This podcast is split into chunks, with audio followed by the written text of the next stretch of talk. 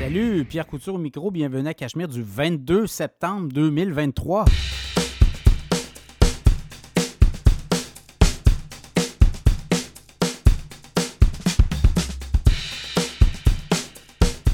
Très heureux de vous accueillir pour ce nouvel épisode du podcast Cachemire, 22 septembre 2023. Ben là, ceux qui pensaient qu'à la bourse, euh, c'était euh, toujours un territoire, euh, comment dire, un safe haven, ben non, on se fait brasser beaucoup. Les investisseurs, cette semaine, vous l'avez vu, là, ça a dégelé. Et ça a été une bonne, une bonne baffe pour les investisseurs, notamment la Fed, qui nous a dit que finalement, les taux d'intérêt pourraient encore monter le mois prochain et euh, pourrait euh, également rester très élevé au cours des deux prochaines années. Donc, imaginez, ça leur refroidit beaucoup.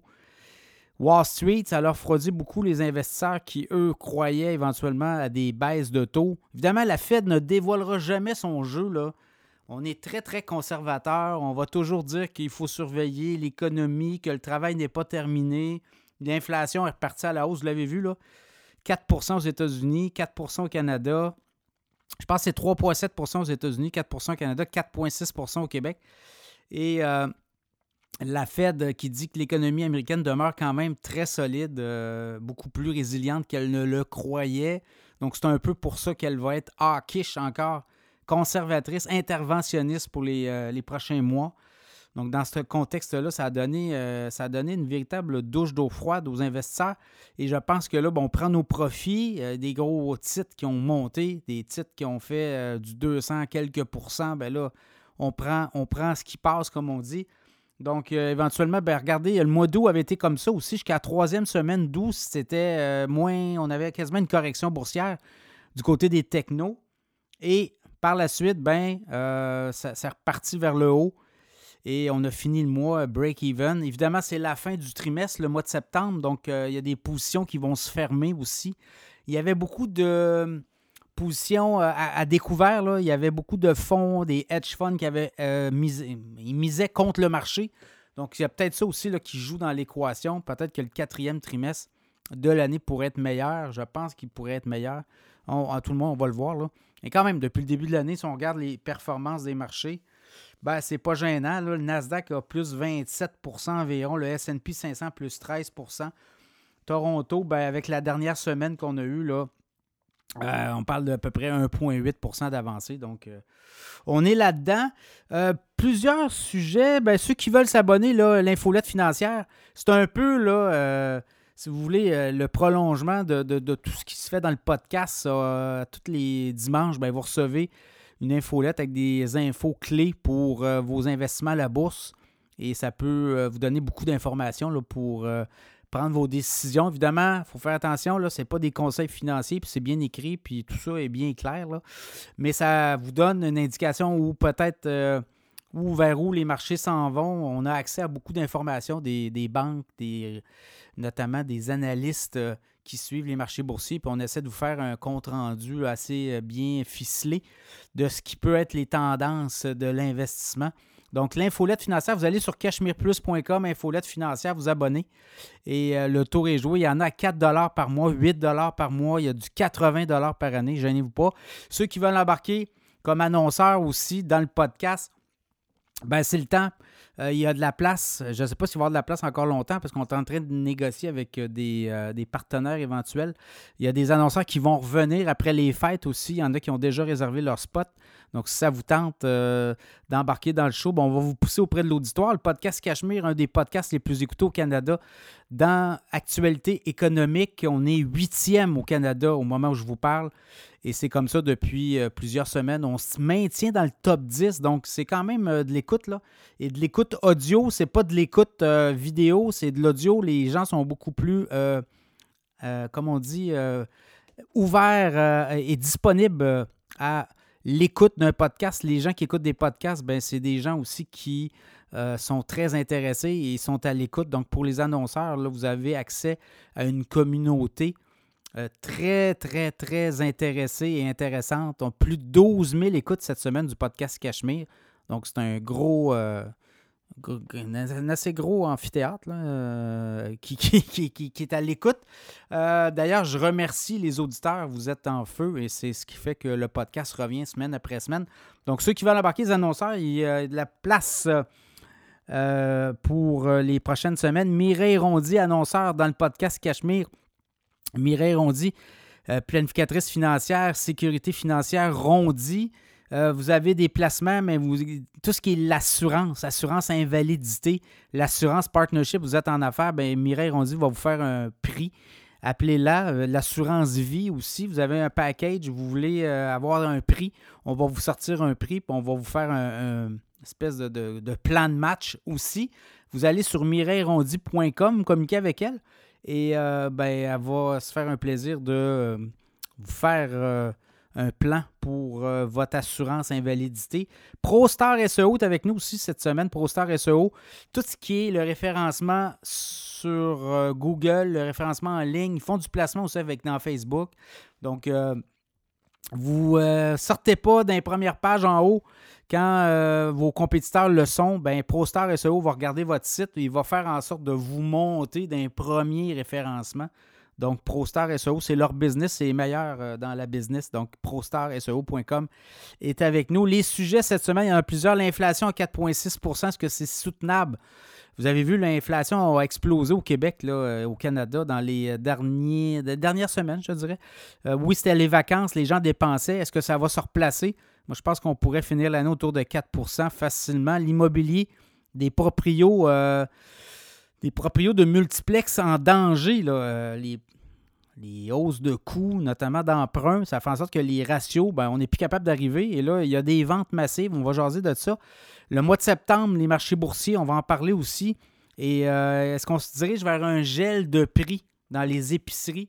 Vous avez vu la rencontre en début de semaine avec Justin Trudeau et les grands patrons des chaînes d'épicerie. Qu'est-ce que ça pourrait donner? On en parle. Le boom du nucléaire, le Canada lève la main, on est présent. On va expliquer pourquoi. Voyager sans passeport, de plus en plus d'aéroports puis de, compagnies aériennes, euh, on, est, on s'en va vers euh, la reconnaissance faciale puis la biométrie. Est-ce que vous êtes prêts pour ça? On va en parler également, les titres les plus transigés au cours des dernières heures. Deux entrevues cette semaine. David Trudeau-Fourny. On va parler de restauration, pénurie de travailleurs. Lui, il est copropriétaire des comptoirs de cuisine euh, rapide au Garidsan et Gaijin Ramen dans la région de Québec. Va nous parler un peu comment on est forcé et également vers où on s'en va, notamment vers des bornes interactives. On a fait sauter les postes de caissier dans les comptoirs et il va nous expliquer où ça s'en va, son modèle d'affaires, comment le marché de la le secteur de la restauration se porte avec David Trudeau fourni également Jean-Maximilien Voisine de Milesopédia va être avec nous. On va jaser de tout ce qui est carte de crédit, les astuces, mais comment on peut jouer les cartes de crédit pour euh, justement aller chercher les points, le maximiser? L'important, c'est pas d'avoir 12 cartes de crédit, là, puis essayer de courir à gauche pas à droite, mais c'est d'en avoir une ou deux très payantes qui donnent beaucoup de points et qui euh, font en sorte qu'on est capable de maximiser. Donc, il faut avoir des objectifs clairs. C'est comme n'importe quoi dans la vie. Donc, on va jaser de ça avec le grand patron de Milesopedia. Et vous savez qu'on a un partenariat avec Milesopedia. Vous allez sur cashmereplus.com, vous faites l'onglet euh, comparateur carte de crédit et vous pouvez non seulement comparer, mais également commander directement sur le site de Cachemire Plus vos cartes de crédit avec MySopedia. On a un partenariat. Alors, euh, bonne écoute.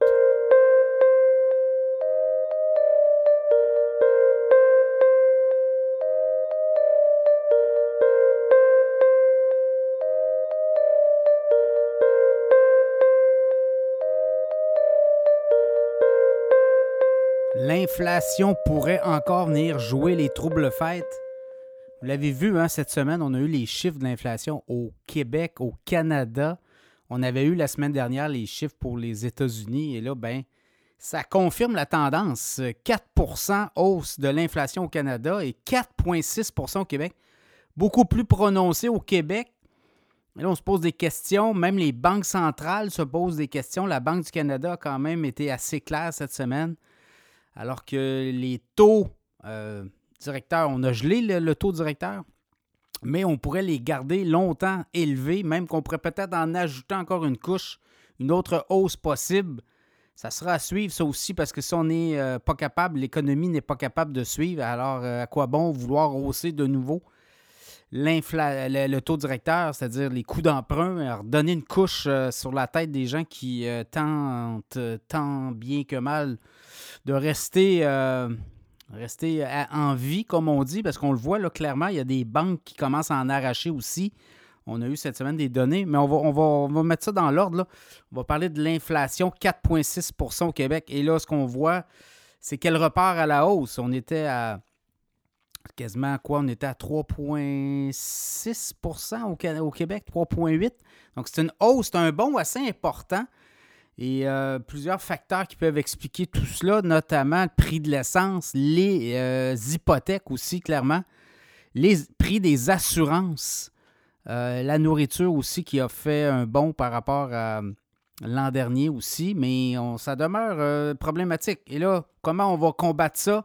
je sens que les, autorités monétaires regardent tout ça d'un coin de l'œil, mais ce qu'on comprend, c'est que les, chances de, pouvoir juguler l'inflation au cours des prochains mois, vous, vous le voyez, c'est la rentrée scolaire. Après ça, ben, ça va être quoi? Ça va être la période des fêtes. La période des fêtes, il y a toujours quand même des achats qui se font. Il y a toujours quand même euh, une activité économique. Donc, on pourrait encore euh, conserver un taux d'inflation à 4,5, 4,6. Euh, on me dit qu'on pourrait finir l'année à 4% Donc, c'est un peu ça qu'on regarde. Et la pogne, ben la pogne, c'est deux choses. Le prix de l'essence, si le baril de pétrole se, se, contracte, là, on est autour des 90 On est à 80 il y a deux semaines. Ben ça, ça pourrait aider, évidemment. Donc, le prix de l'essence, mais ce qu'on comprend, c'est que le baril de pétrole va continuer à monter. Là, on voit des cibles à 100 Donc, ça pourrait aussi euh, une montée rapide autour des 100 puis après ça, une descente rapide. Donc là, ça serait aussi euh, salutaire. L'inflation pourrait peut-être être mieux contrôlée, mais ce qu'on comprend, c'est que d'ici la fin de l'année, on va être des, des taux d'inflation assez élevés et ça pourrait donner lieu à encore une hausse de taux quelque part euh, au mois d'octobre, euh, la Fed aux États-Unis a parlé cette semaine. On a gelé les taux aux États-Unis, mais ce qu'on voit, c'est qu'on voit encore une hausse de taux dans le carton de la Fed, à moins que tout change et que l'économie euh, américaine qui va bien, en tout cas, elle se porte mieux que celle canadienne. Et c'est pour ça que je pense que la Banque du Canada devra être très prudente. On n'est pas aux États-Unis. L'économie canadienne, c'est comme mis au neutre. On le vu au dernier trimestre. Et là, ce qu'on voit sur le terrain, c'est que les gens euh, commencent à breaker sérieusement dans leurs dépenses. Donc, ça pourrait être encore un autre trimestre négatif. Et dans ce cas-là, on serait en récession. Donc, vous voyez, là, ça ne serait pas une grosse récession, mais ça serait quand même deux trimestres consécutifs négatifs. Donc, ça, ça pourrait euh, donner des munitions à la Banque du Canada pour dire c'est terminé, nous, on barre ça là. Et dans les scénarios, on regarde ce que les économistes voient.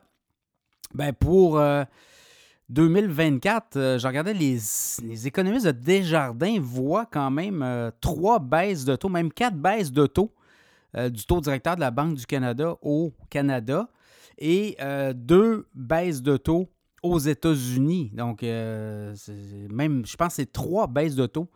Alors, il y a des économistes qui croient que le travail est terminé. Actuellement, comme on dit, les hausses de taux, les 11, 10, 11, hausse de taux qui a eu lieu pendant les 18 derniers mois, bien là, le travail se fait. Vous le voyez, ça a euh, un impact au sein de l'économie, notamment canadienne. Et bien, ça mord, comme on dit, et ça va faire en sorte que les banques centrales, la Banque centrale du Canada aurait terminé. D'autres euh, vont vous dire, ben non, il resterait peut-être encore une hausse à venir. On verra, on va voir comment tout ça va évoluer, comment l'économie va évoluer aussi. Et euh, il y a plusieurs facteurs. L'essence en est un. on ne veut pas voir le baril de pétrole monter à 100 mais là, vous le voyez, les euh, facteurs font en sorte qu'il y a moins de pétrole disponible. L'Arabie saoudite a coupé un million de production de barils de pétrole par mois. Euh, en fait, par jour. Et ça, c'est pour les plusieurs mois. On a reporté ça jusqu'à la fin de 2023. Donc, de leur côté, la Russie aussi a amputé de la production. Donc, ça fait qu'il y a moins de pétrole disponible. Il y a une production. On est en train de battre des records aussi au niveau de la production de pétrole. On a du 101, 102 millions de barils par jour ces temps-ci. Euh, c'est des records, ça, jamais atteints. Et on pense qu'on pourrait atteindre un pic pétrolier plus tard, 2030, 2040 dans certains cas. Donc, euh, chose certaine, tout ça euh, pour nous dire que l'inflation ce n'est pas euh, gagné d'avance. On pense qu'on pourrait terminer l'année autour des 4% Au Canada, c'est à peu près ça qu'on a. Donc, on va faire du surplace d'ici là. Et par la suite, ça pourrait baisser rapidement en début d'année, tout dépendant aussi comment l'économie évolue euh, et comment les banques centrales vont jouer leur dernier tour de vis. De plus en plus d'économistes croient que c'est terminé, il n'y aura plus de, de hausse. Il y en a d'autres qui croient que oui. Alors, ça sera à surveiller.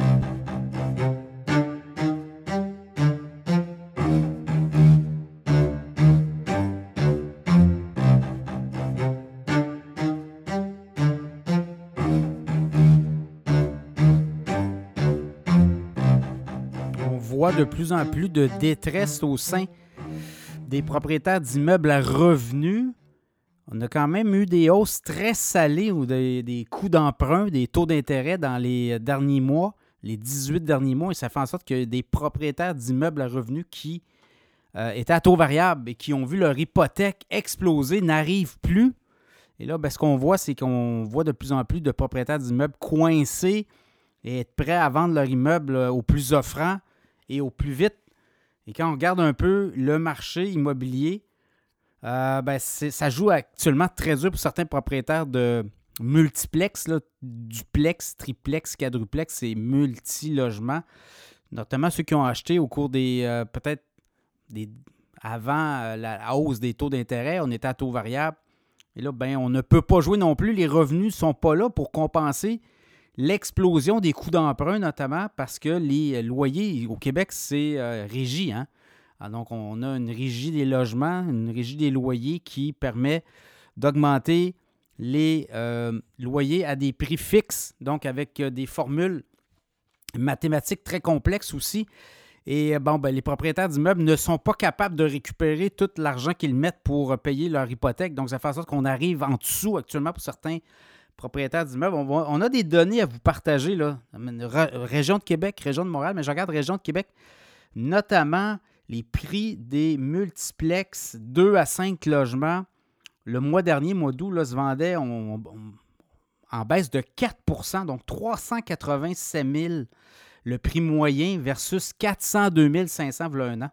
Donc, vous voyez, il y a euh, quand même une augmentation des délais des ventes en termes de délai de, de moyen de jour, on vend euh, nos, triplex, nos duplex, nos quadruplex et euh, les, les multi-logements, cinq logements, on les vend dans un délai beaucoup plus long. Et ça fait en sorte qu'actuellement, il y a euh, des acquisitions importantes qui se font. Il y a des parcs immobiliers qui sont à vendre. Et on voit également des propriétaires d'immeubles qui ont été disciplinés et qui ont respecté des ratios d'endettement, notamment euh, à l'équilibre et qui là maintenant ont des possibilités d'achat, d'acquérir des parcs immobiliers à des prix très intéressants. Je regarde du côté de Montréal depuis le début de l'année. Au niveau des euh, multiplex 2 à 5 logements, les prix sont en baisse. Euh, je regarde 720 000 le prix médian depuis le début de l'année dans la région de Montréal versus 760 000. Donc, vous voyez. Et les transactions aussi sont en augmentation. Donc, plus de transactions. Donc, on le voit là vraiment, il y a ça. Et ça, c'est un phénomène qui est vraiment dû à la hausse importante. Si on était endetté et qu'on achetait par effet de levier, comme on dit, ben on s'est fait prendre. Et ça fait en sorte que là, on n'a pas assez d'argent. On est obligé de débourser davantage d'argent que on a de retour sur nos, euh, nos, revenus. Les immeubles, les bons vieux immeubles à revenus. Donc, vous voyez, là, clairement, il y a un mouvement. Et quand on parle avec des agents d'immeubles, des gens qui sont dans l'industrie, on nous dit qu'actuellement, justement, ceux qui ont acheté dans les dernières années, qui ont payé à fort prix et qui avaient de la dette, ben, doivent euh, ramer rapidement. Certains ont dû délaisser, certains même ont fait faillite. On a vu des, quand même des faillites retentissantes. Le groupe UOT ici dans la région de Québec, 1,2 milliard de faillites pour le, grand patron Stéphane Huot. Le groupe Sélection aussi, Réal Bouclin, faillite retentissante du groupe, mise à l'encan. Et euh, ben, ça fait en sorte que là, actuellement, ben, il y a des chasseurs d'aubaine, évidemment. Pour les chasseurs d'aubaine, on va être patient, on a du cash flow, on est capable de tenir la route. Pour d'autres qui étaient très endettés actuellement, c'est euh, une catastrophe ce qui se passe. Euh, c'est une montée et là, on le voit, les taux d'intérêt vont demeurer élevés pendant un certain temps. Donc, on n'est pas capable de se dégager des marges de manœuvre. Il faut aller gruger dans nos liquidités Et si on n'a pas assez les poches assez solides, les, ben, on est en train de liquider. Certains euh, vont être capables de liquider certains immeubles et vont garder les meilleurs pour eux. Mais euh, soyez assurés qu'actuellement, il y a vraiment de la, nervosité dans le marché et il y a des ventes de feu. Comme on dit, on doit liquider rapidement. Alors, dans le monde de l'immobilier, là, ben, on assiste à quelque chose, euh, pour certains, c'est unique parce que c'est un cycle. Et là, ben, on a accès quand même à des, euh, des, immeubles, à des parcs immobiliers très intéressants et on a des euh, vendeurs très motivés pour se dégager des marges et ceux qui n'étaient pas ceux qui n'avaient pas fait leur devoir, qui étaient très endettés, pour eux, ça peut être très fatal ce qui se passe actuellement. Donc, actuellement dans le monde de l'immobilier euh, résidentiel, mais surtout le multilogement, ça joue très dur.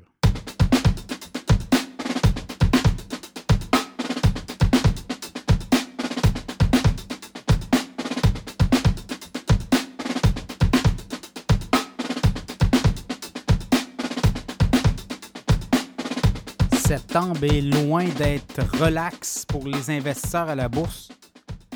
Et on voit les chiffres depuis le début du mois, c'est assez euh, rock'n'roll, comme on dit. On va essayer de décortiquer un peu ce qui se passe les marchés boursiers et vers quoi on peut tendre.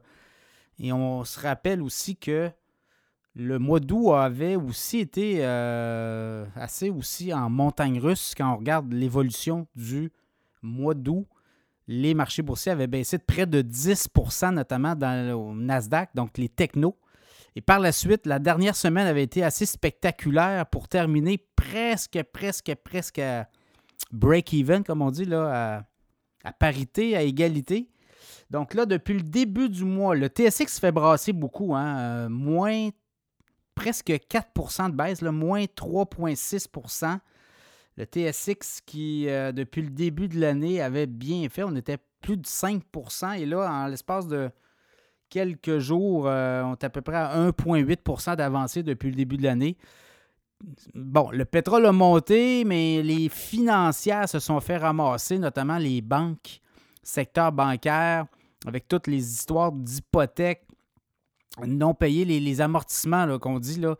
Donc, les euh, banques euh, TD, CIBC et BMO ont fait savoir, en fait, ont fait connaître les paiements, euh, parce que là, avec toutes les hausses de coûts d'emprunt, il y a beaucoup de gens qui ne font que payer l'intérêt et ne sont pas capables d'amortir leur hypothèque. Donc, on est juste capable de payer les intérêts et ça fait en sorte que les amortissements des hypothèques sont reportés dans le temps. Là, qu'on va étirer ça sur quoi? 25, 30, 35 ans, dans certains cas, même 40 ans. Donc, ça faisait en sorte qu'il y a des milliards de dollars. a plus de 100 milliards de dollars que les trois banques ont dit où il y avait des, des, hypothèques non amorties encore. Donc, euh, ça, ça, a donné un tour de vis et ça, c'est ce qui euh, pourrait peut-être inciter la Banque centrale du Canada de commencer, euh, à tout le moins, de ne plus augmenter les taux, puis de peut-être commencer justement à s'occuper des particuliers qui vont perdre leur maison. Donc, ça, ça a donné un coup cette semaine, notamment d'un financière. Le Dow Jones en baisse de 2,1% Autour de, là, ça, dépend de la journée, vous le regardez. Donc, 2,8% euh, d'avancée depuis le début de l'année. Le Dow. Euh, Nasdaq, lui aussi, ça, ça brasse beaucoup, là, comme le TSX, euh, perte de près de 4% depuis le début du mois de septembre. Donc, c'est assez rock'n'roll. On l'a vu, hein, les taux d'intérêt, la Banque du Canada qui a gelé son taux, mais qui a dit que les taux taux d'intérêt est resté haut, élevé. Donc, les coûts d'emprunt vont demeurer élevés pour les entreprises, euh, notamment techno. Et là, ben, ça a donné un coup dans le, dans le Nasdaq, justement. Euh, et là, ben, on regarde euh, moins 4, moins 5, où on va atterrir. Là. Donc, euh, c'est un peu ça. Je regarde le SP 500. Ben, le Nasdaq a donné 27% depuis le début de l'année. Donc, une baisse d'à peu près quoi? 4,5 5 C'est pas si pire jusqu'à maintenant.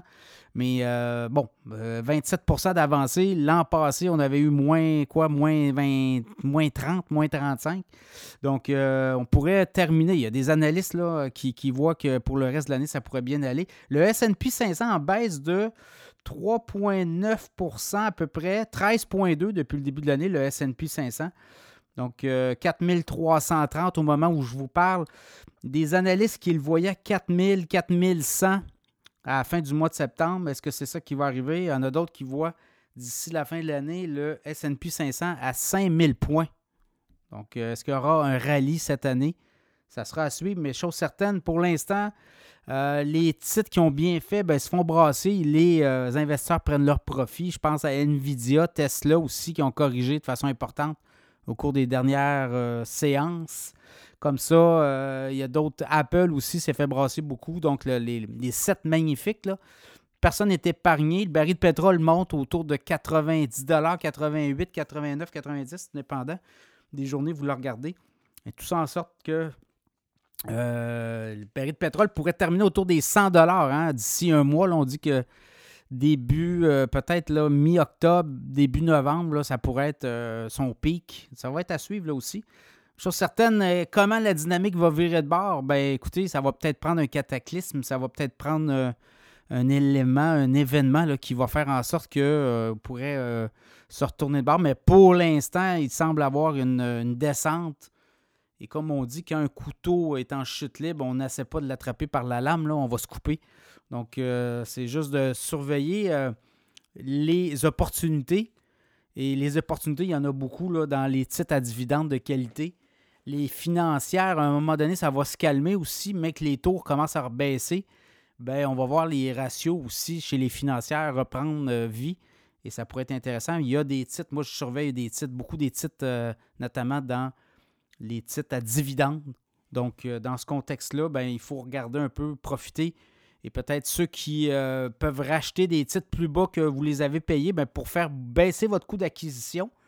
Et à partir de là, ben, vous allez pouvoir peut-être penser repartir sur des bases au cours des prochains mois. Donc, Évidemment, euh, juin euh, a été bon, juillet a été très bon, le mois d'août a été flat. Et là, est-ce qu'on va avoir euh, un petit comeback à la fin du mois? N'oubliez pas que c'est la fin du trimestre aussi. Fait qu'on pourrait peut-être avoir. on va peut-être une petite remontée. Il faut dire qu'il y avait beaucoup de vendeurs à découvert aussi. Et ces vendeurs à découvert, là, c'est payant pour eux, puisque eux jouent contre le marché. Donc, qu'est-ce qu'on voit là depuis le début du mois? ben c'est, euh, ça s'avère euh, un pari euh, pour l'instant. on va attendre la fin du mois de septembre, mais pour l'instant, ceux qui étaient à découvert, ben, c'est un pari réussi.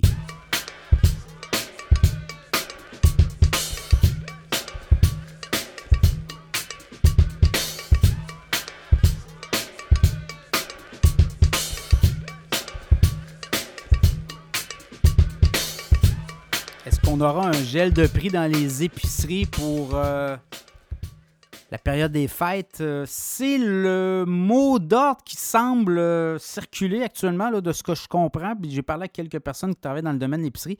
Vous avez vu quand même la rencontre en début de semaine à Ottawa. Justin Trudeau, le premier ministre du Canada, qui a convoqué les grands patrons des grandes chaînes d'épicerie, leur dit écoutez, faites de quoi Et eux leur ont dit ben, écoutez, nous, on est un peu les intermédiaires entre les grands fabricants de produits comme Nestlé, Unilever, PepsiCo, Coca-Cola et autres qui, euh, quand même, allez voir les marges de profit là, depuis le début de l'année sont très bonnes pour ces grands fabricants-là. Et c'est ce qu'on a expliqué. On dit, écoutez, on peut euh, refuser des hausses. On peut dire qu'on gèle les prix pour euh, quelques mois. On l'avait fait l'an passé, souvenez-vous, je pense que c'était l'Oblast qui avait décidé de geler les produits sans nom, sa marque sans nom, pendant trois mois. Et là, ce qu'on comprend, c'est qu'il pourrait avoir une annonce faite simultanément entre les grands de l'épicerie. Et là, ben, c'est encore là, euh, si on annonce un gel tous ensemble, est-ce que c'est de la collusion? Est-ce que le bureau de la concurrence devra s'en mêler? Vous comprenez là, que c'est très délicat quand on commence à demander à des industries de travailler ensemble pour couper des prix, euh, pour essayer de satisfaire des besoins politiques. Donc, ça demeure quand même assez délicat ce que Justin Trudeau a fait. Et bon, est-ce qu'on aura des résultats de tout ça? Moi, je pense qu'on va peut-être avoir des gels de prix, mais qui seraient peut-être annoncés par bannière, euh, non pas simultanément, là, mais euh, au fur et à mesure qu'on va évoluer dans le temps d'ici les prochaines semaines. Mais chose certaine, ça demeure très tendu dans le monde On a eu les hausses de prix cette semaine aussi depuis, euh, ben, pour l'inflation, 4,6% hein, au Québec, 4% au Canada. Et dans l'alimentaire, c'est quoi? 6,5% Donc, ça continue année sur année. Évidemment, c'est plus du 10, du 11, du 12% mais ça demeure sous pression et le consommateur demeure sous pression actuellement. On parle avec les gens. les gens commencent à couper des, certains aliments, des substitutions, et on fait des menus, on coupe la viande, on essaie de manger peut-être euh, tel type de protéines plutôt qu'une autre. Donc, il y a ça aussi qui se passe. Donc, phénomène, les gens commencent à peut-être euh, rapetisser euh, leurs portions, changer les, les, habitudes alimentaires. Certains, on ne mange plus de viande. Il y a certaines personnes qui ont dit qu'ils coupaient dans les viandes. Donc, évidemment, ça sera à voir comment les grands de l'alimentation vont vouloir manœuvrer. Tout ce mouvement ne vient pas nécessairement du Canada. On le voit en France, euh, le gouvernement Macron qui a fait le même exercice, le même exercice avec les grands de l'alimentation, la grande distribution alimentaire. On l'a vu au Royaume-Uni avec Rishi Sunak, le, le, premier ministre du Royaume-Uni qui a convoqué aussi les grands de l'alimentation. Donc, vous voyez, là, ça semble un mouvement au sein des pays industrialisés où là, on commence à brasser la cage, mais euh, à un certain euh, moment donné, euh, les taxes, les impôts, les euh, surtaxes, les nouvelles taxes, les taxes carbone, mais tout ça fait en sorte que là, il y a un coût à payer aussi.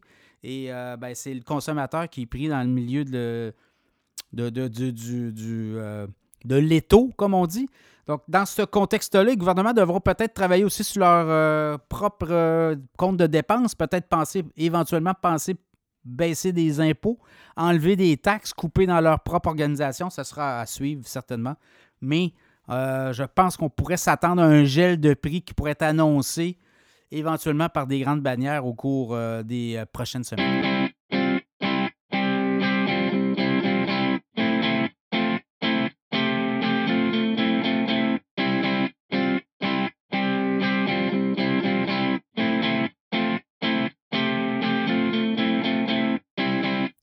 Forte demande de l'énergie nucléaire dans le monde pourrait sourire au Canada et à des entreprises canadiennes et québécoises au cours des prochaines années. Le Canada vient de conclure d'ailleurs une entente de 3 milliards de dollars avec la Roumanie.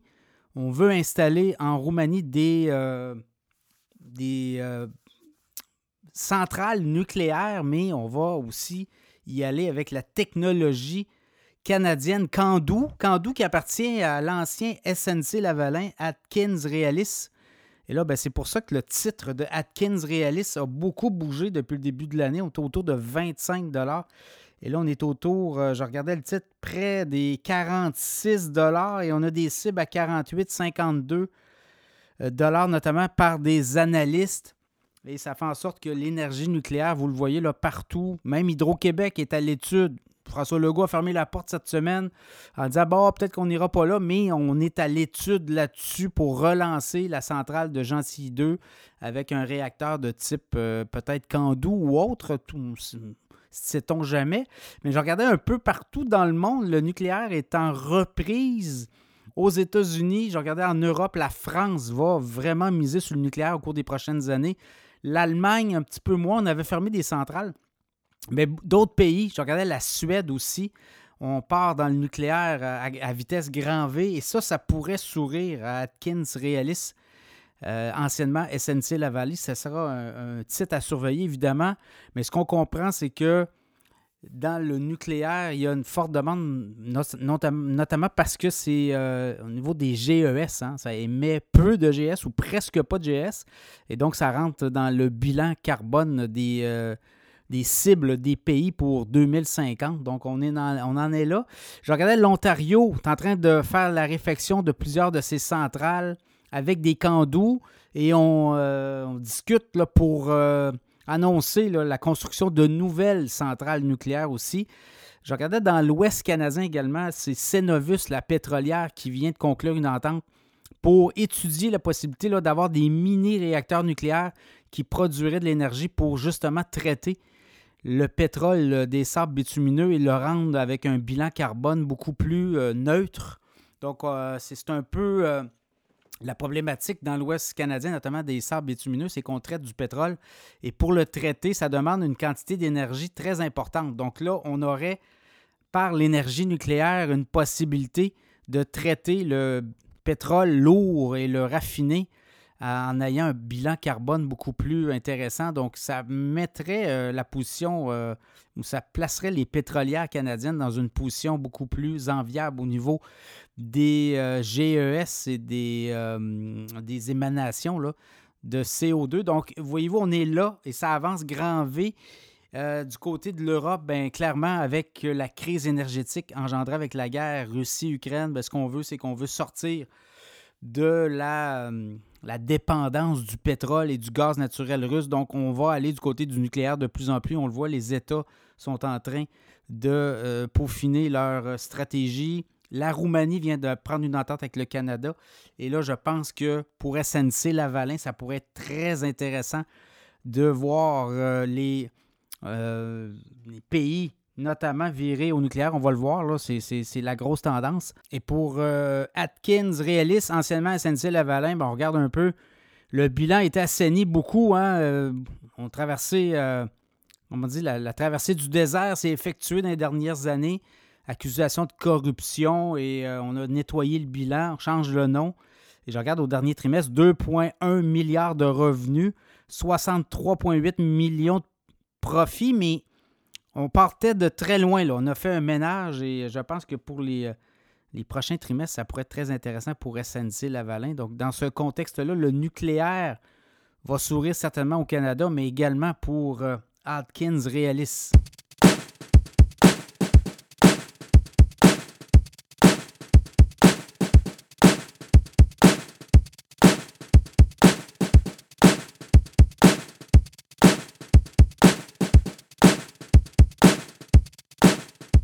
La reconnaissance faciale et les données biométriques euh, gagnent du terrain.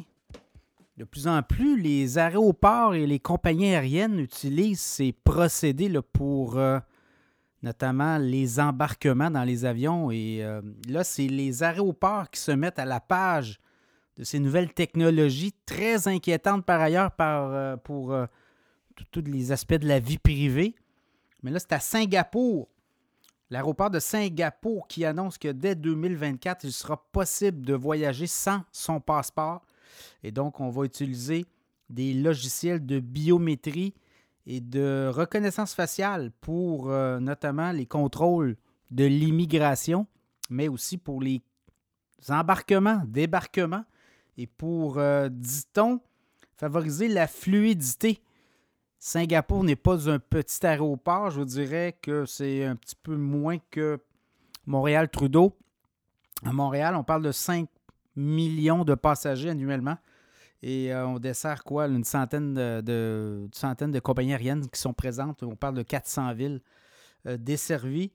Mais tout ça, est-ce que c'est le début, la pointe de l'iceberg, comme on dit? Bien, écoutez, euh, c'est déjà commencé. Air Canada a annoncé récemment qu'on faisait des tests sous. Euh, en fait, euh, on invite les gens à participer là, s'il n'y a pas d'obligation. donc, c'est vraiment de façon. Euh, si on veut y aller, on y va.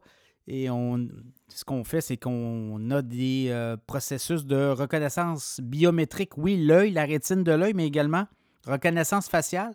Et on a à, s'inscrire, on, on, a des données dans notre cellulaire. On dit que les données sont conservées une trentaine de jours, euh, je pense que c'est 36 heures après le, passage dans les, euh, dans les euh, postes de surveillance, si on veut, d'Air Canada. Donc, on, déjà, on le fait. On le fait pour des vols intérieurs au Canada, à certaines, liaisons, même qu'on a commencé à tester ça. Et on veut l'étendre éventuellement à d'autres liaisons, d'autres salons aussi, pour les salons de, de détente ou des salons euh, Air Canada, ben, on a euh, certains salons où on doit, j'imagine de façon euh, volontaire, mais on est en train d'implanter ça. Et là, on nous dit que d'autres aéroports sont aussi avancés au niveau de la reconnaissance faciale et de la biométrie. On parle de les aéroports de Hong Kong, notamment Charles de Gaulle à Paris et Heathrow à Londres ont débuté. C'est procédé de reconnaissance faciale. J'imagine que pour la détection de criminels aussi qui peuvent transiter par les aéroports. voyez-vous, on est là, on commence à toucher à la vie privée. Est-ce qu'il y aura des commissaires à la vie privée qui vont se pencher sur cette technologie-là? Ça avait fait beaucoup de. Hum, soulever beaucoup de tollé. À un moment donné, il y avait un centre commercial dans la région de Québec qui parlait de reconnaissance par comportement vidéo. Euh, il y avait de la reconnaissance faciale dans tout cela et ça a été arrêté. On a tout mis ça de côté. Alors, est-ce qu'on va être capable de passer au travers de toutes ces, euh, requêtes de, de, de, de vie privée? Est-ce qu'on est capable de respecter les critères? On sait qu'en Asie, notamment en Chine, tout ce qui est reconnaissance faciale et biométrie, euh, on est assez loin. Mais est-ce qu'on respecte la vie privée des citoyens, voyez-vous? C'est peut-être là, là qu'on va peut-être avoir un écueil. Pour l'instant, est-ce que vous seriez prêt à voyager sans passeport, mais tout est dans la rétine et tout est dans la biométrie et la reconnaissance faciale? Ça sera évidemment un sujet euh, intéressant à développer dans euh, les prochaines années, mais pour l'instant, ça sera à suivre aussi parce que ça fait beaucoup jaser.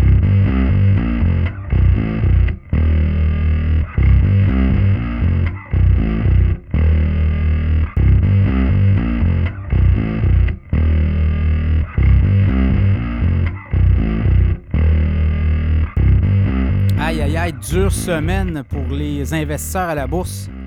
Quand même, il y a de l'activité, il y a du volume et euh, on va jaser des titres boursiers les plus populaires au cours des derniers jours à la bourse. Dernières heures, je vous dirais, plus. le TC Énergie, donc les pétrolières sont fait brasser un peu. Il y en a qui ont acheté, il y en a qui ont vendu. Canadian Natural Resources aussi. Power Corporation, on parle de la bourse TSX, évidemment, pour les investisseurs. Power Corporation également Cenovus Pétrolière, euh, pas besoin de vous dire que ça a été euh, une semaine euh, passablement rouge. Toronto Dominion aussi. Suncor, Suncor Energy. Donc, vous voyez, le pétrole puis les banques. C'est un peu ça le Canada. Là. Manulife Financial, Pembina Pipeline, Enbridge. Là, il y a des opportunités en passant dans le secteur pétrolier. Oui, ça a brassé beaucoup, mais avec, le, avec les bourses revirent de base, ça pourrait être très intéressant pour se positionner. Shopify également, la banque CIBC. Les banques se font maganer de ces temps-ci au Canada. Banque nationale, vous l'avez vu aussi, c'est toute l'histoire des euh, gens qui ne réussissent plus à payer euh, les amortissements sur leurs prêts euh, maison. Donc, on paye juste les intérêts et ça, c'est des sommes importantes. Là. Donc, on parle d'amortissement négatif dans le cas des banques. On en a pour 100 milliards de dollars juste à la CIBC la TD et la Banque de Montréal. Euh, donc, euh, vous voyez, c'est ça un peu le marché canadien actuellement à la bourse. Sinon, du côté des États-Unis, les gros joueurs qui euh, cartonnent, comme on dit, là, ben, il y a des ventes impressionnantes. Nvidia s'est fait massacrer cette semaine. également Tesla. Palantir, Palantir aussi, Amazon. Donc, en fait, c'est négatif partout. Je vous cacherai pas, euh, Amazon s'est fait dégommer autour de 143 au début de semaine. Là, on est rendu à 129. Apple, AMD, Intel, Nvidia, je l'ai dit, Bank of America. Donc, le seul qui joue bien, euh, Splunk, qui est euh, une entrée à la bourse. En fait, c'est il y a une. En fait, même pas une entrée à la bourse, c'est Cisco qui a annoncé qu'il allait acquérir Splunk. Et là, le titre a monté de 24 jeudi à la bourse. Pfizer aussi se fait maganer. Uber. Donc, vous voyez, là, on est pas mal, pas mal dans le négatif. Ça sera à suivre. Euh, mais pour euh, les titres les plus échangés en Amérique du Nord, ben, c'est un peu ça qui se passe. Il y a beaucoup de ventes. Euh, des profits, les indices boursiers ont dégringolé. On en parle dans un podcast cette semaine, les indices boursiers, les marchés boursiers de septembre et on espère que les euh, prochaines séances seront meilleures.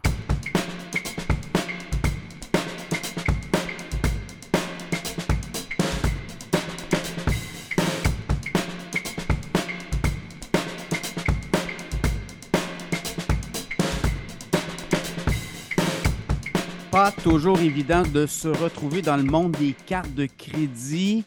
Beaucoup de programmes de points, beaucoup de récompenses et beaucoup d'appelés. Pour en discuter, le président de MySopédia, Jean-Maximilien Voisine, comment ça va? Ça va bien et toi, Pierre? Oui, ça va bien. Écoute, le monde des cartes de crédit, on le voit, l'inflation qui repart à la hausse au Canada, au Québec. Je pense que c'est un peu partout dans le monde euh, industrialisé, on l'a vu. Euh, et là, ben, ça force les gens peut-être à être créatifs aussi, d'utiliser les cartes de crédit à bon escient pour profiter des points offerts et transformer ça en argent euh, en bout de compte, euh, en bout de ligne. Euh, alors, qu'est-ce qu'on peut faire, les, tactiques que tu vois qui peuvent être très intéressantes pour nos auditeurs? En fait, ce qu'il faut analyser, c'est vos dépenses, les dépenses mensuelles que vous effectuez, heu, que ça soit l'épicerie, l'essence ou recharge de véhicules électriques si vous en avez. Heu, c'est vraiment d'analyser ces dépenses-là et de regarder si la carte de crédit que vous avez actuellement est adaptée en fonction de vos dépenses. C'est pas forcément le cas pour la plupart des gens. Ils traînent généralement une carte de crédit depuis qu'ils euh, sont sortis des études. Euh, et la carte de crédit que vous aviez il y a 10 ans euh, est sûrement moins bonne que celle qui sortent aujourd'hui. Et en fait, on l'a vu depuis la période du Covid que les, euh, les, institutions se sont adaptées. La plupart des grandes institutions se sont adaptées pour adapter leur, euh, programme de récompense et pour offrir davantage de remises en argent ou de points euh, pour certaines catégories de dépenses et notamment l'épicerie.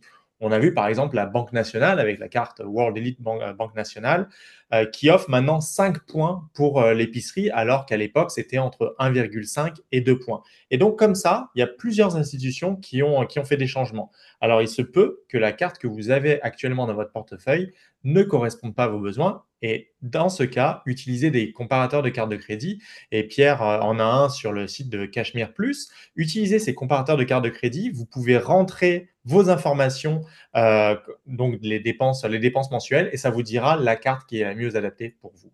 Parle-moi de. C'est intéressant l'histoire de l'épicerie parce que les gens, les 5 points, là, c'est 5 quoi. C'est donc sur chaque 100 qu'on dépense en épicerie, la carte nous donne une remise de 5 points. Donc, euh, c'est de l'argent sonnant, ça aussi. Là. Donc, on peut transformer comme ça notre euh, facture d'épicerie en retour d'argent, en plus de profiter des programmes de points euh, locaux, ben, par les marchands, là, on parle de les, métros, les, grands, les grandes chaînes d'épicerie, Sainte Plus avec IGA Sobeys, ont, leurs propres points. Donc, on peut doubler là, quasiment les, les, euh, les retours.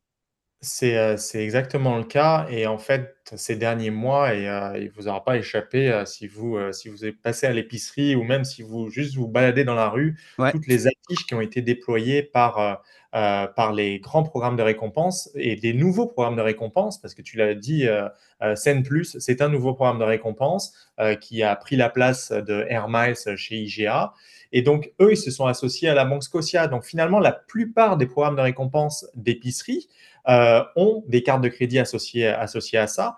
Et si vous avez la carte euh, de fidélité du programme en plus de la carte de crédit, comme tu l'as si bien dit, bah, c'est une manière de multiplier les points et les récompenses. Donc bien sûr, si vous magasinez régulièrement chez IGA, soyez membre du programme Sen Plus et éventuellement optez pour une carte de crédit Sen Plus qui est offerte par la Banque Scotia. Et il y en a certaines qui offrent jusqu'à 6 points par dollar, c'est 6%.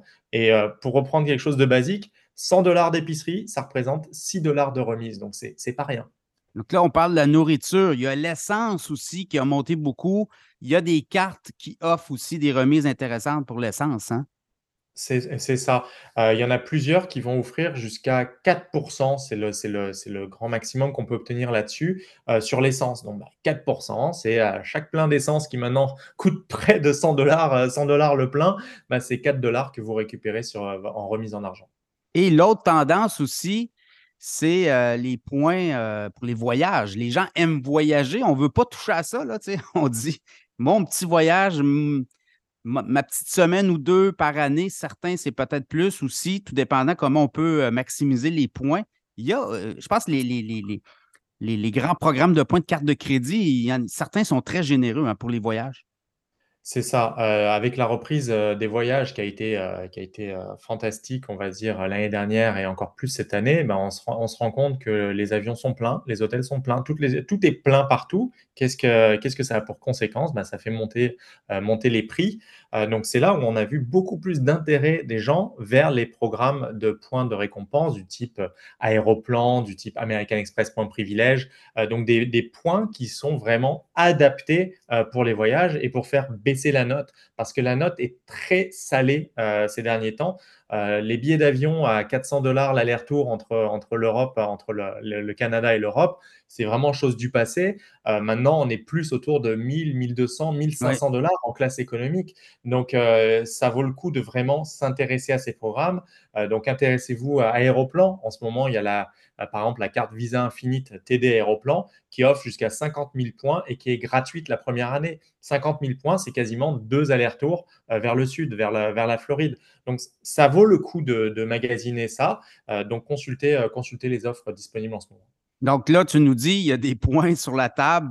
On commande notre carte de crédit, puis on a deux voyages, en fait, deux allers-retours. Donc, on peut jouer comme ça.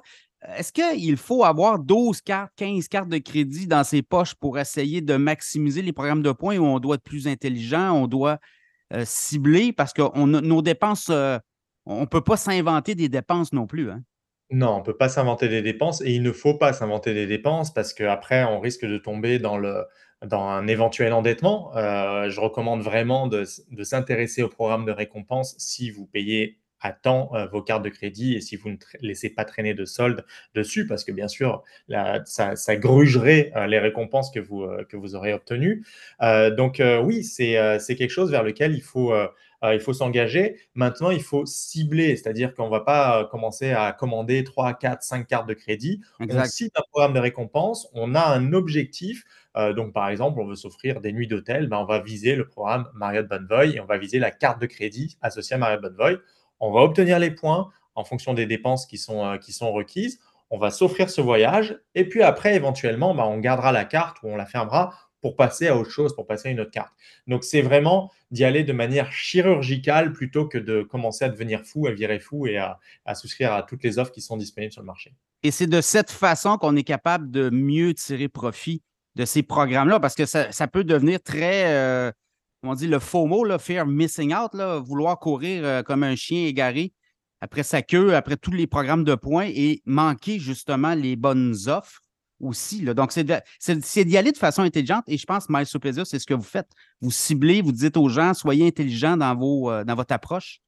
Bah, c'est bien ça. Et comme je te le disais en introduction, on, parlait des, euh, des, des remises en argent sur l'épicerie, de regarder vos dépenses, mais après, c'est regarder aussi les, les, dépenses que vous effectuez, par exemple, à l'étranger. Euh, ça vaudrait peut-être le coup de s'intéresser à des cartes qui sont euh, sans frais de conversion. Là, pour le coup, bah, vous accumulerez des points, mais surtout, vous économiserez sur chaque achat que vous effectuez à l'étranger. Et euh, puis, si tu peux me permettre, Pierre, en ce moment, il y a une offre qui se termine dans quelques jours, à la fin du mois de septembre, euh, qui est par la banque HSBC. HSBC, elle offre jusqu'à 80 000 points et elle a une carte de crédit qui est sans frais de conversion. Je vous la mentionne parce que HSBC a été racheté par RBC et il se pourrait que ce soit la dernière possibilité d'obtenir cette carte. Et donc, vous pourrez avoir, comme on appelle, une offre grand-père. Euh, vous pourriez bénéficier de cette carte qui n'a pas de frais de conversion et c'est très rare au Canada. Et euh, pour, pour les quelques l'année au moins à venir ou plus si affinité avec RBC. Les tendances que tu vois euh, dans les prochains mois, prochaines années? Est-ce qu'il va y avoir un resserrement de certains programmes de points? Est-ce qu'on veut peut-être maximiser certains, euh, certains créneaux? Tu parles avec les grands émetteurs de cartes, donc il y a des tendances qui s'en viennent. Oui, il y a des tendances qui s'en viennent. C'est sûr que euh, le, ce hobby ou ce, jeu d'ouvrir, de fermer des, cartes de crédit, tant qu'il était, il passait inaperçu, c'était, ça restait on va dire que ça restait une dépense minime du point de vue des émetteurs de cartes de crédit. Là, les, règles ont, commencé à bouger un petit peu. On l'a vu récemment du côté d'Aéroplan. Aéroplan est partenaire avec Air Canada et est partenaire avec trois institutions, American Express, CIBC, TD. Avant, on pouvait vraiment jongler entre ces trois institutions, obtenir les primes de bienvenue euh, euh, et, puis voilà, obtenir beaucoup de points. Euh, maintenant, ils vont regarder un peu plus ça au sérieux. Il va falloir si vous êtes un client avec TD, bah, restez avec TD et n'allez pas magasiner une carte CIBC Aéroplan ou American Express parce que vous, vous, obtiendrez peut-être pas les points de bienvenue. Donc c'est là où il y a des resserrements qui, s'engagent, mais on va dire qu'avec toutes les offres qui existent sur le marché, il y a plus de 150 cartes de crédit euh, au pays. On va dire que les points euh, sont encore saufs pour, euh, pas mal d'années parce que on le rappelle, la carte de crédit est un produit d'appel pour une banque et c'est une manière pour la banque d'aller chasser euh, euh, des, clients d'autres institutions. Vous prenez une carte de crédit, puis après, bah, vous entrez dans le fichier de la banque pour, euh, pourquoi pas, obtenir une hypothèque, des assurances, etc. Donc, ça reste quand même un produit d'appel, donc les offres de bienvenue ne vont pas disparaître, mais il faut quand même en profiter maintenant quand il y a des bonnes offres. Oui, et ça, c'est important. Les grandes banques euh, vont venir chercher un client comme ça. Donc, on va le courtiser avec une carte de crédit très alléchante. Et par la suite, on va vous offrir des produits financiers. On essaie de vous faire glisser tranquillement dans la famille. Donc, ce n'est pas fou non plus. Il faut être intelligent de, chaque côté, de part et d'autre. Je pense qu'il faut bien jouer le jeu du crédit. Euh, est-ce que tu euh, vois à l'horizon euh, pour le Canada, est-ce que pour le Québec, est-ce que tu vois des, des, clients qui vont travailler davantage avec intelligence aussi? Oui, tout à fait. Euh, les, consommateurs sont davantage intelligents de ce côté-là à vraiment magasiner euh, leurs produits. Nous, on le voit parce qu'on a une quinzaine de comparateurs qui sont, euh, qui sont disséminés sur différents sites, dont le tien. Et on le voit que les gens recherchent et magasinent vraiment, ont pris le, ont pris le soin maintenant de comparer plutôt que justement euh, se confier à leur propre institution, par exemple Desjardins, la Banque nationale, où ils ont leur compte bancaire, et puis prendre la carte de crédit de cette institution-là. Ben, maintenant, les gens ont de plus en plus conscience qu'ils peuvent être clients d'une banque avec euh, leur compte chèque, et puis être clients d'une autre banque avec leur carte de crédit euh, pour avoir vraiment une carte de crédit plus avantageuse. Parce que finalement, une, carte de crédit, ça, ne reste qu'une facture à payer. Donc, vous pouvez la payer avec votre compte Desjardins, payer, euh, payer une carte de crédit BMO ou Scotia. Et donc, c'est un peu le meilleur des deux mondes. Vous conservez vos habitudes avec votre compte, euh, votre banque actuelle, votre, votre euh, institution, comme Desjardins. Voilà. Et, et puis, vous pouvez bénéficier de ces, ces, ces meilleures cartes de crédit. Oui, il y a des gens qui pensent qu'il faut avoir absolument une carte de crédit associée à son institution financière, ce qui n'est pas le cas. Vous pouvez avoir euh, une carte de crédit avec une institution financière seulement, votre carte de crédit, il reste faire euh, vos transactions quotidiennes dans une autre institution. C'est comme ça qu'on est capable de jouer le jeu des cartes. Euh. Jean-Maximilien Voisin, merci beaucoup. MySopédia, progression très intéressante de l'entreprise. On s'en va où dans les prochains mois? Bah écoutez, on est, on est commanditaire d'Enfant Soleil, commanditaire platine d'Enfant Soleil. On vient de lancer un partenariat avec euh, Sonomad, qui est euh, euh, une, société qui est spécialisée dans les assurances. on se développe davantage du côté anglophone. On a lancé un partenariat avec Chexi. Chexi, c'est une entreprise qui permet de payer son loyer avec une carte de crédit. Donc, ça, faisait tout sens de, s'associer. Ben oui, parce que ça, c'est des gros dollars aussi. Là. Donc, si on est capable de maximiser avec des points, il y a quand même des sommes importantes qui passent à chaque mois là, pour le loyer. Donc, euh, c'est là-dessus. Et puis, avec les bonnes cartes de crédit, on peut vraiment ressortir gagnant parce que Chexi, évidemment, c'est un service payant, euh, mais on peut euh, obtenir davantage de récompenses avec certaines cartes de crédit que le frais que l'on paye à Chexi. Donc, si on est capable d'obtenir des récompenses sur son loyer, c'est vraiment pas mal. Donc, voilà, c'est vraiment une progression du, côté, du côté anglophone. Puis, on va avoir des, quelques reportages à la rentrée sur Radio-Canada, justement, pour les programmes d'épicerie et les cartes de crédit. Donc, vous, vous nous verrez à l'écran. On va suivre les activités de MySopedia. Merci beaucoup.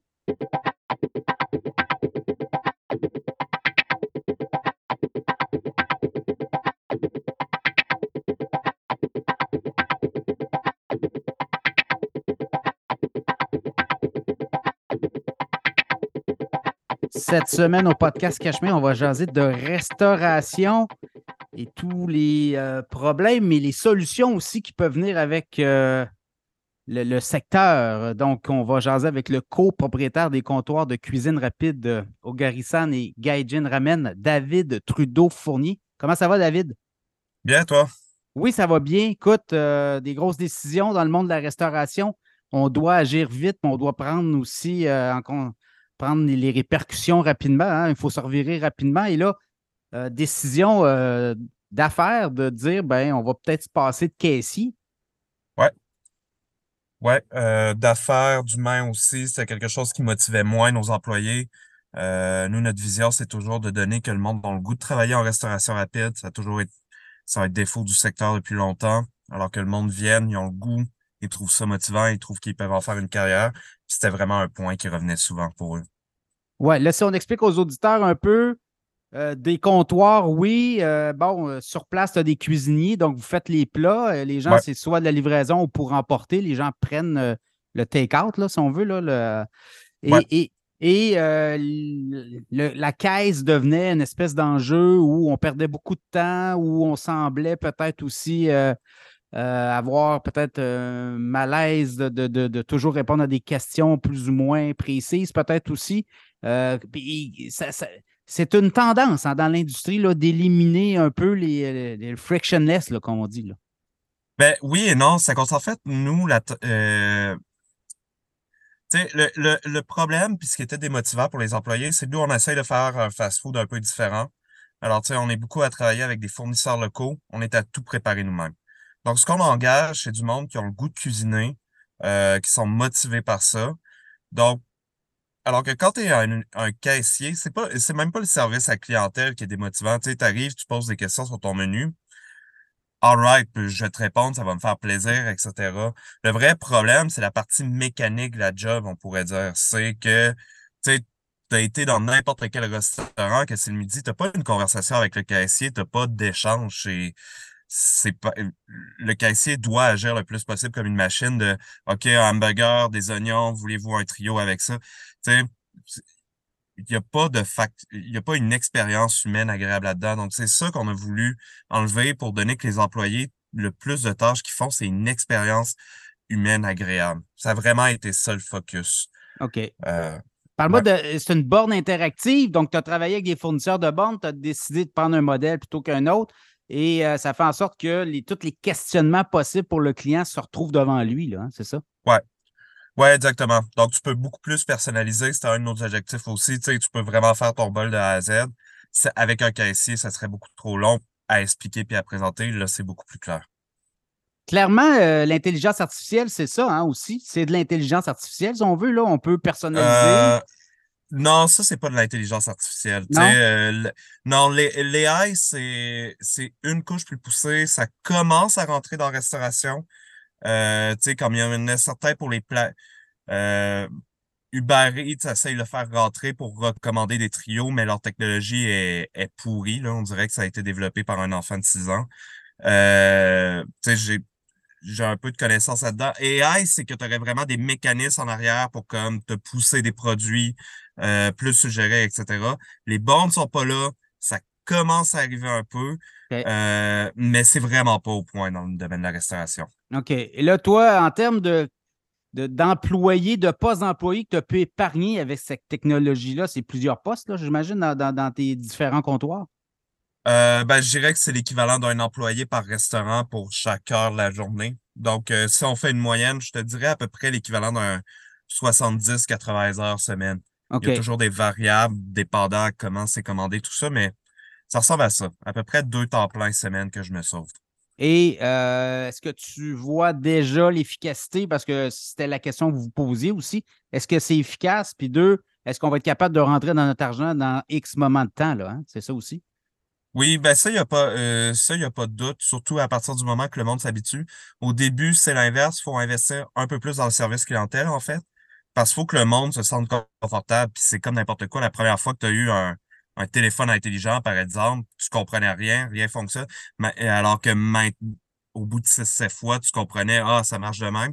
Même logique. Le client, tu lui montres une fois, il va parfaitement comprendre, puis s'il a apprécié le produit, il va revenir, puis il va pas avoir de problème à commander. Mais la première fois, c'est important de donner le temps de bien le faire. Mais oui, on le rentabilise tout de suite. C'est plus facile de garder des employés, c'est plus facile de les garder motivés. On a moins besoin de monde on est moins mal pris si quelqu'un rentre pas à job, ce qui est vraiment un gros problème dans la restauration. Surtout qu'on est des petites entreprises, alors quelqu'un rentre pas, c'est le tiers de ton personnel que tu viens de perdre. C'est pas comme un endroit où tu es 15 sur le plancher, ben c'est chiant, mais c'est moins chiant. Oui. Euh, est-ce que tu vois dans l'industrie, tu parles avec d'autres restaurateurs, est-ce que tu vois comme une tendance qui va, qui va rentrer tranquillement? Je sais pas. La, la tendance que je peux dire, que je vois sur beaucoup d'aspects, euh, tout le monde cherche à sauver de la main-d'œuvre. Ça, c'est assuré, tu sais, comme maintenant, ce qui se fait beaucoup.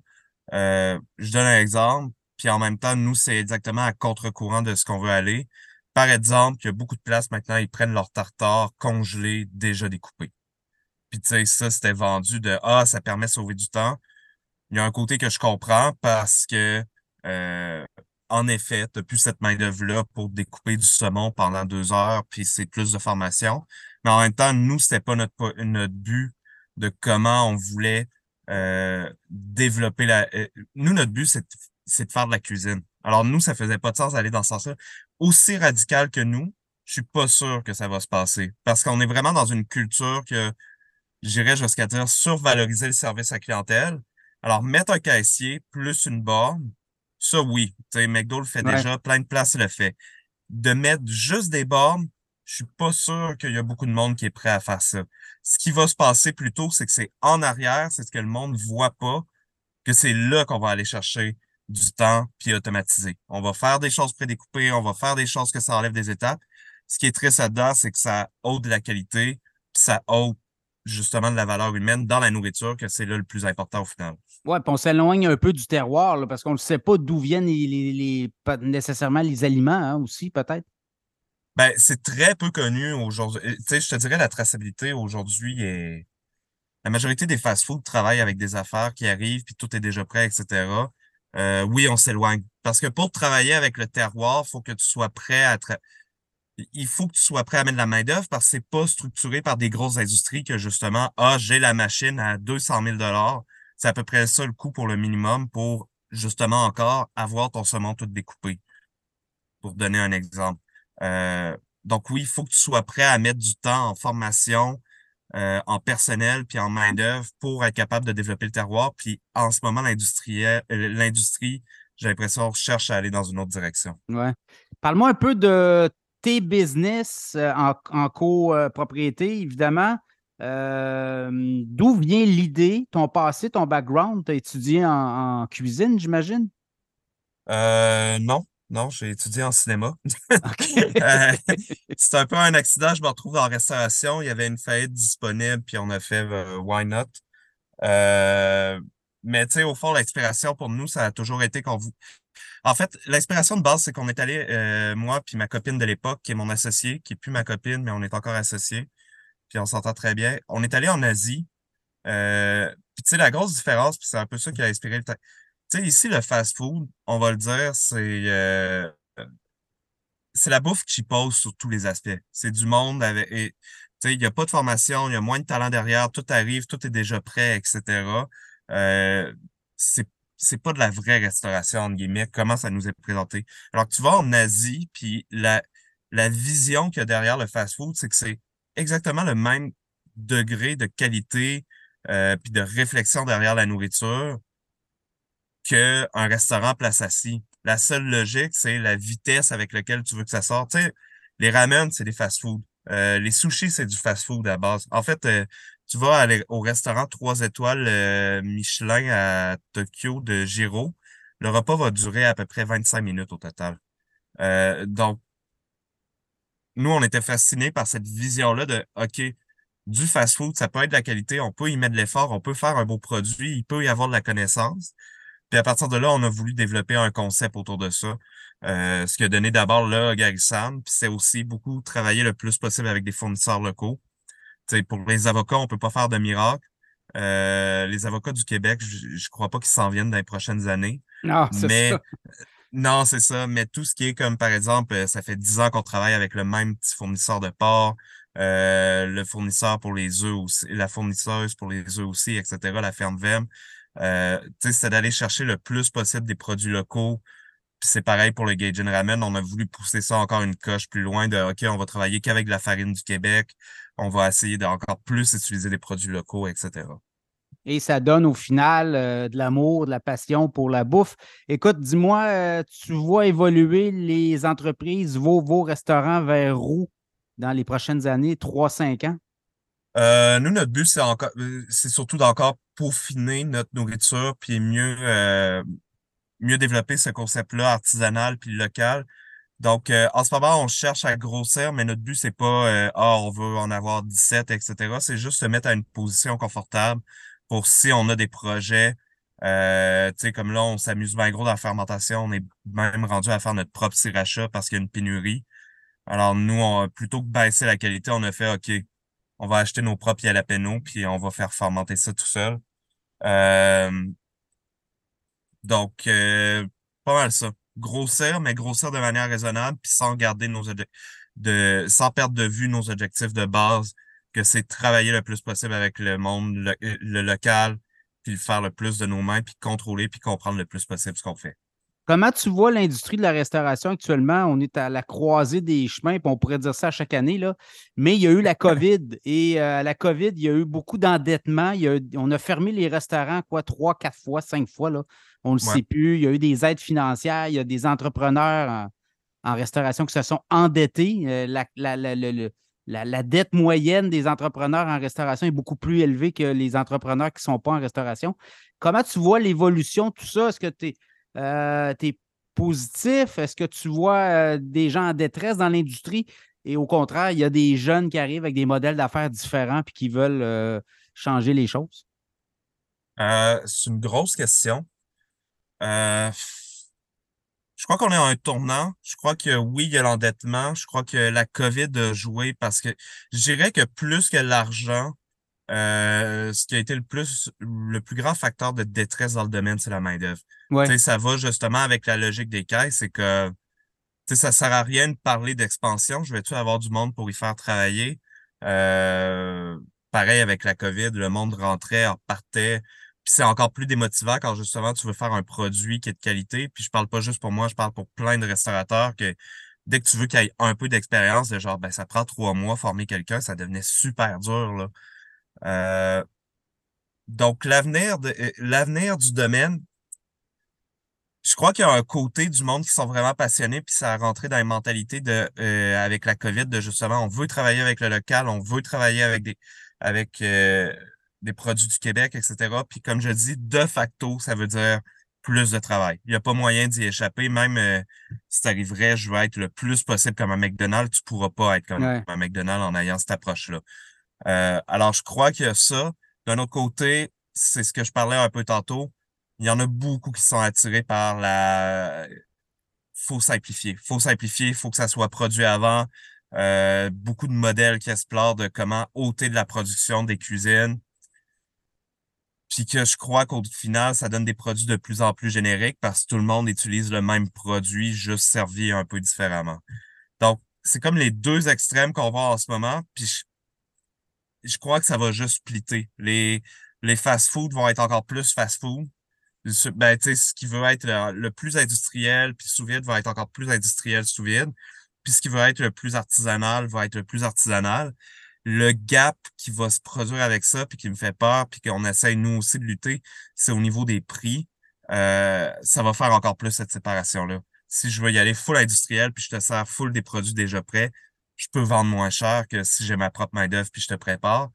Puis je crois pas que ça doit devenir une genre de nourriture de l'élite ou qu'on se garde juste une fois de temps en temps de manger local, puis manger québécois, puis manger quelque chose qui a beaucoup de travail, puis que le monde comprenne ce travail-là derrière. Le client, lui, tu le vois où? Parce qu'il y a le client qui va venir, qui va vous encourager parce qu'il connaît la qualité, la valeur de votre produit. Puis il y en a d'autres qui vont venir une fois puis qui vont dire non, moi, je ne suis pas prêt à payer peut-être ce montant-là pour euh, cette expérience-là. Donc, évidemment, il faut travailler avec les, les, clients puis les, entretenir. Il faut entretenir l'expérience client, mmh. j'imagine, là-dedans. Euh, oui, euh, grosse question. C'est là qu'on est essayé de se positionner en ce moment parce que je dirais que le marché avec lequel on a commencé, il n'existe plus. J'ai l'impression, tu sais, juste je crois que le pic a été pendant la COVID pour une sorte de fast-food de luxe slash qualité tu sais, que tu permettais quand même, c'était un peu plus cher, mais c'était quand même, tu te permettais de le prendre une fois par semaine. Euh, maintenant, je crois que d'un côté, soit le monde veut vraiment payer pour une expérience de qualité, comme aller dans un beau resto, mais soit ils veulent plutôt être la bouffe, ben, je peux me le permettre une fois semaine, le monde va moins au resto. Euh, on cherche une réponse à ça. si je suis honnête avec toi, on n'a pas encore de réponse définitive. On voit qu'on a encore le bassin de clients, le monde vient, il apprécie la qualité, mais avec l'inflation, euh, avec les difficultés pour payer les prêts aussi, etc., on voit que le marché est en train de changer, puis il y a une catégorie de produits qui, qui a un peu disparu. Est-ce que tu dirais que ton modèle d'affaires a évolué là-dedans? Votre modèle d'affaires de, de, peut-être deux ans, puis aujourd'hui, on doit, on doit s'adapter. Puis des fois, euh, c'est ça, être entrepreneur aussi, c'est délaisser des, des choses qui marchent moins bien pour peut-être et travailler en conséquence de qu'est-ce qui fonctionne bien aussi. Oui, oui, ben tu sais, là, on essaye de ramener. nous, quand on a commencé, tu sais, moi et Alex, on était jeunes. Ça fait 10 ans qu'on a ça. Puis euh, donc, on avait 21 ans quand on a starté. Puis à 21 ans, en général, on n'a pas de cash. Euh, je sais pas si c'était quoi ta réalité, mais moi, c'était ça. Ah, moi, j'étais aux études. ouais, ben c'est ça. On, personne en a. Là. Euh, donc, nous, on voulait vendre un produit qui répondait quand même qu'on pouvait se payer nous-mêmes. C'est comme l'autre grosse ironie de la restauration souvent, le monde dans la restauration ne peut pas manger ce qu'il faut. alors, nous, on voulait pas tomber là-dedans. Euh, donc, malheureusement, ça s'est perdu un peu avec les dernières années, puis c'était vraiment pas notre but. Euh, c'est simplement tout augmenté. Puis là, on est en train de refaire des produits pour, OK, on retombe dans quelque chose qui est abordable pour si tu as un plus petit budget, puis que tu peux te permettre de manger une fois semaine, etc. Puis on essaie toujours de trouver des variantes. OK, on va aller trouver des protéines qui sont un peu plus accessibles. On va, euh, on va changer la base aussi pour donner que le monde, euh, comme le riz à sushi, ça a doublé de prix en un an, pour donner une idée. Alors, tu sais, ça, ça change notre réalité. C'est la base de notre produit. C'est comme si c'est un boulanger, tu disais, euh, ta farine coûte trois fois plus cher, et capoterait. Donc, tu sais, c'est rajouter un peu de millet et quinoa au travers du riz pour faire avec, puis on va le mettre avec du poulet. Donc, au final, on peut ressortir un plat qui est quand même sain écologiquement. Au niveau des produits, c'est le poulet de la ferme des voltigeurs, donc c'est local, élevé en liberté. Mais on le fait à 11,50, puis je peux te garantir que tu n'as plus faim après l'avoir mangé. Donc, oui, c'est adapter le modèle d'affaires. C'est, on peut pas délaisser ce qu'on était avant, mais on essaye de revenir avec des produits plus abordables, puis de trouver toujours des solutions pour réussir à faire ça en réadaptant notre produit. Ton plus gros casse-tête au quotidien, euh, dirais-tu que c'est la, pénurie de travailleurs aussi? Euh, bon, je comprends qu'au niveau des caissiers, tu as réglé ce problème-là, mais dans la cuisine, ça reste aussi là. Il euh, faut que tu aies des passionnés qui aiment vraiment leur créneau et leur, leur, métier. Hein? Il y a ça aussi. Oui, oui, oui. Main-d'œuvre à 100% C'est que c'est peut-être un peu plus de gestion qu'avant. C'est justifié, c'est juste que vu qu'il y a une pénurie de main-d'œuvre, on va le dire exactement de même, euh, jusqu'aux années 2010, c'était dans la restauration, entre guillemets, la logique, c'est que tu n'avais pas le choix. Même si tu euh, menaçais de démissionner, c'est comme OK, mais tu vas aller où? Puis peu à peu, il y a une raréfication de la main-d'œuvre, puis c'est plus cette réalité-là aujourd'hui. Mais c'est comme un peu le clash. Les salaires, le modèle de comment est développée l'entreprise est fait pour une main-d'œuvre à bas prix, facilement remplaçable. Puis là, on est rendu avec une main-d'œuvre que si tu veux la garder, tu dois offrir des bien meilleures conditions, puis le salaire. Donc, faut tout, il faut littéralement tout repenser le système, comment il fonctionne. Sinon, il n'y aura plus personne dans la cuisine. Donc, c'est les modèles euh. d'affaires qui, qui, vont évoluer. Les Ghost Kitchen, crois-tu à ça, toi, les, ou que tu as, une armée de, cuisiniers qui travaillent pour trois, quatre enseignes euh, caché là, quelque part dans, dans, un sol de banlieue ou dans un, parc euh, industriel? Oui et non. Je dirais que c'est un peu le spirit avec lequel c'est fait. Euh, si tu fais un Ghost Kitchen, puis c'est tout à toi, puis c'est que tu as trois, quatre affaires, puis tu sais, on le voit, euh, on en voit plein des restaurateurs super passionnés, ils ont trois, quatre restaurants, puis à la limite, c'est juste une manière plus efficace de donner ben, mes trois, quatre restaurants. je réunis le personnel ensemble, donc je peux mieux répartir les tâches, tout ça. Ça, c'est cool. Euh, vraiment. Puis, tu sais, comme euh, les gars qui ont l'affaire avec Ketchup à Québec, ils en ont une coupe aussi, mais ils n'ont pas de Ghost Kitchen. Euh, ça pourrait être une solution. Pour donner un exemple, moi aussi, tu sais, c'est ça qu'on essaye de faire, une genre de cuisine de production pour, OK, plein de produits vont partir de là. Ça nous permet de mieux payer le personnel qui est vraiment formé, etc. Mais par contre, quand c'est fait avec un spirit de, je crois que ça, pour certaines Ghost Kitchen, de, on va faire le même produit avec le plus de variantes, le, quelques variantes, pour ensuite tu vas sur Uber, ben, c'est que nous qu'on voit. Euh, où le monde, on, leur, on peut garocher des rabais à gauche, à droite, on crée une fausse compétition. Ça, je crois que c'est vraiment ce qui ce qu'il faut éviter que devienne la restauration. Tu sais, c'est un métier d'artisanat à base, puis je crois que ça doit rester ça. Et il faut que le client le sente aussi. Hein, euh, parce que le client n'est pas dupe. Euh, s'il voit qu'il n'y a pas d'âme, ben, il va peut-être ben commander une fois, puis il va, il va aller ailleurs. Ben oui et non, c'est ça en même temps le, le défaut puis le problème qu'il y a eu dans la restauration, j'aurais tendance à te dire, c'est Euh, je sais pas si tu as entendu parler du concept d'anti-restaurant. Euh, dans certains, euh, qui, ça a beaucoup été aux États-Unis, puis il y a des pour et des contre, là, comme n'importe qui qui veut trop poser une idée, mais tout dans la restauration a été développé, surtout dans les dernières années, autour du service. Alors, puis c'est beaucoup le défaut, puis tu sais, c'est pour ça aussi qu'on a mis des bornes, c'est le défaut, c'est qu'actuellement, je suis mieux, ça fait que si on, on était en train de parler, tu veux faire du cash en plaçant dans, dans des restos, tout ça, ça ferait plus de sens pour moi de dire on va mettre bien de l'argent sur le décor, mettre bien de l'argent sur la, publicité, puis la food, euh, la nourriture, on va mettre le, plus générique possible, on s'en fout. L'âme, on, est euh, c'est assez facile de faire croire à l'âme à coup de publicité, puis à coup de mettre dans un beau décor, etc.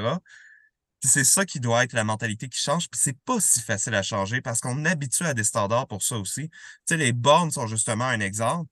J'en ai vu des commentaires, c'est comme Ah non, merci, je préfère l'humain. C'est comme OK, tu peux aller dans d'autres restos en disant tu préfères l'humain parce qu'il y a quelqu'un qui t'a tendu ton. Euh, qui a pris ta commande. Mais par contre, cette personne-là sait pas d'où vient la nourriture qu'elle est en train de travailler. Elle sait même pas comment tenir un couteau. Euh, elle a la misère à distinguer. Puis je dis pas contre cette personne-là, je dis la culture que tu crées derrière. C'est ça. Tu mets un petit peu d'humain en avant pour cacher toute la déshumanisation qu'il y a en arrière. Ouais. Puis il y a ça, puis on voit des chaînes euh, de restauration rapide qui ont de la misère justement avec le service en salle, euh, aurait peut-être intérêt justement à prendre des bornes parce que là, on prend du monde, on fait rentrer du monde, puis ça prend deux heures et demie avant de se faire servir aussi. Là. Fait que ça, c'est un autre euh, aspect de l'industrie. Euh, super conversation fascinante. David Trudeau-Fournier, merci beaucoup de ton temps. Puis on va suivre les activités de ton entreprise au cours des prochains mois. Merci beaucoup. merci énormément.